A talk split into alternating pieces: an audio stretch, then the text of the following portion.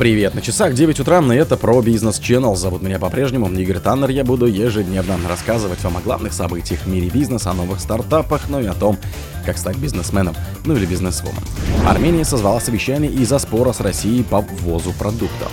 Основатель Alibaba Джек Ма призвал к реформам в компании. Аэрофлот нарастил выручку в 1,4 раза на фоне роста международных рейсов.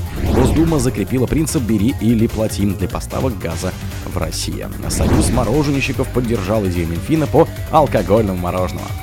В Петербурге полковника и майора МВД задержали по делу взятки.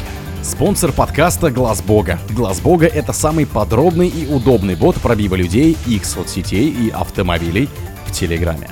Армения созвала совещание из-за спора с Россией по ввозу продуктов. Армения обсудит с Москвой ситуацию с отказом возить в Россию армянскую продукцию в рамках Евразийского экономической комиссии. Об этом заявил министр экономики республики Ван Кирабян, комментируя заявление Россельхознадзора, передает агентство новости Армении. В Евразийскую экономическую комиссию входят Армения, Белоруссия, Казахстан, Киргизия и Россия. Недавние публикации Россельхознадзора и имеющейся информации тщательно изучаются нашими соответствующими органами. Мы должны понять суть проблемы. Одновременно с этим Министерство экономики Армении и коллеги из ЕЭК инициировали обсуждение, которое состоится на этой неделе, сказал Кирабян. Накануне 28 ноября Россельхознадзор сообщил, что в 2023 году было зафиксировано 72 случая обнаружений карантинных вредных организмов цветочной и плодоовощной продукции, которая была ввезена из Армении. Помимо этого, с 24 по 26 ноября выявлено 36 фактов ввоза в Россию зараженных цветов, овощей и фруктов с фитосанитарными сертификатами, полученными армянскими властями. Основатель Alibaba Джек Ма призвал к реформам в компании. Основатель Alibaba Group Holding Ltd Джек Ма призвал к фундаментальным изменениям в компании. Об этом сообщает Bloomberg со ссылкой на служебную записку, которую Ма написал для сотрудников и источники. Наступление эры искусственного интеллекта для онлайн-коммерции – это возможность, а также и вызов, подчеркнул миллиардер. В апреле Alibaba Cloud представила искусственный интеллект, который в будущем ляжет в основу различных приложений компании. Технология называется Tongi Quanon. В будущем ее планируется внедрить, например, в платформу для корпоративного общения DingTalk. Так она сможет конспектировать содержание совещаний, составлять электронные письма и на основе заданной информации проектировать рекламные кампании. Директор по инвестициям частной инвестиционной компании Кайян Capital Брок Сильверс в свою очередь счел разочаровавшим обращением к сотрудникам компании. Ма снижает свою долю в компании, и его последние сообщения призваны подбодрить вместо этого воспринимается как несколько разочаровывающее, сказал он. Аэрофлот нарастил выручку в 1,4 раза на фоне роста международных рейсов. Группа Аэрофлот за 9 месяцев года нарастила выручку на 40,4% в годовом выражении до 444,1 миллиарда рублей, следует из отчетности по МСФО, опубликованной в среду 29 ноября.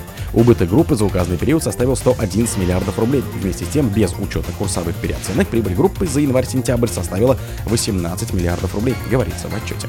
На финансовый результат значительное влияние оказывает изменение курса валюты и необходимость курсовой переоценки лизинговых обязательств, напомнил первый замгендиректора по коммерции и финансам Аэрофлота Андрей Чиханчин. С 2022 года компания применяет новый стандарт учета аренды, который подразумевает переоценку обязательств по договорам аренды воздушных судов, а в финансовом отчете отражаются не денежная прибыль или убыток. Из-за девальвации рубля в 2023 году обязательства были переоценены по более высокому курсу, поясняли ранее в компании. Госдума закрепила принцип «бери или плати» для поставок газа в Россию. Госдума в третьем чтении 29 ноября приняла законопроект, который закрепляет на внутреннем рынке принцип «бери или плати» для долгосрочных поставок газа. Согласно документам, российские промышленные потребители, их категория определяется правительством, получат преимущественное право на заключение долгосрочных договоров на поставку газа. Если они не получат необходимый объем газа, то поставщик, собственник единой системы газоснабжения «Газпром» должен возместить стоимость недопоставки. В случае недовыборки промышленниками газа они должны оплатить стоимость поставленного газа в расчетном периоде. Исключением будет возникновение обстоятельств неопределимой силы. Ранее преимущественное право было только у покупателей для государственных, муниципальных, социальных нужд и ЖКХ, и покупателей, которым продлили текущие договора на поставки газа. Если закон будет одобрен Советом Федерации и подписан президентом, то принцип «бери и плати» заработает с 1 апреля 2024 года. Союз мороженщиков поддержал идею Минфина по алкогольному мороженому. Союз мороженщиков России поддержал проект Минфина по ограничению содержания алкоголя в мороженом. Об этом говорится в сообщении организации. Как объяснили в организации, в России производство мороженого, содержащего этиловый спирт, крайне мало, не более 10 тысячной доли процента от общего объема производства мороженого. Тем не менее, такая продукция должна продаваться на отдельных прилавках, чтобы по упаковке можно было определить наличие алкоголя в мороженом. Кроме того, продажа алкогольного мороженого должна осуществляться по правилам продажи алкогольных напитков строго лицам старше 18 лет.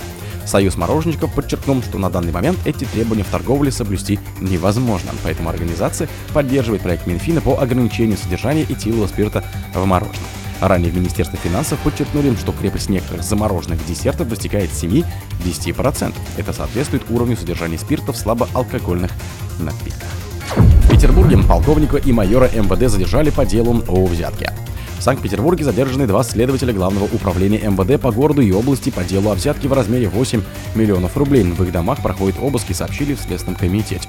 Фигуранты делом начальник пятого отдела следственной части по расследованию организованной преступной деятельности и следователь отделения по расследованию особо важных дел о преступлениях экономической направленности, а также в сфере агропромышленного и топливно-энергетических комплексов того же отдела Главного следственного управления ГУ МВД России по Санкт-Петербургу и Ленинградской области, сообщили в Следственном Следственном комитете.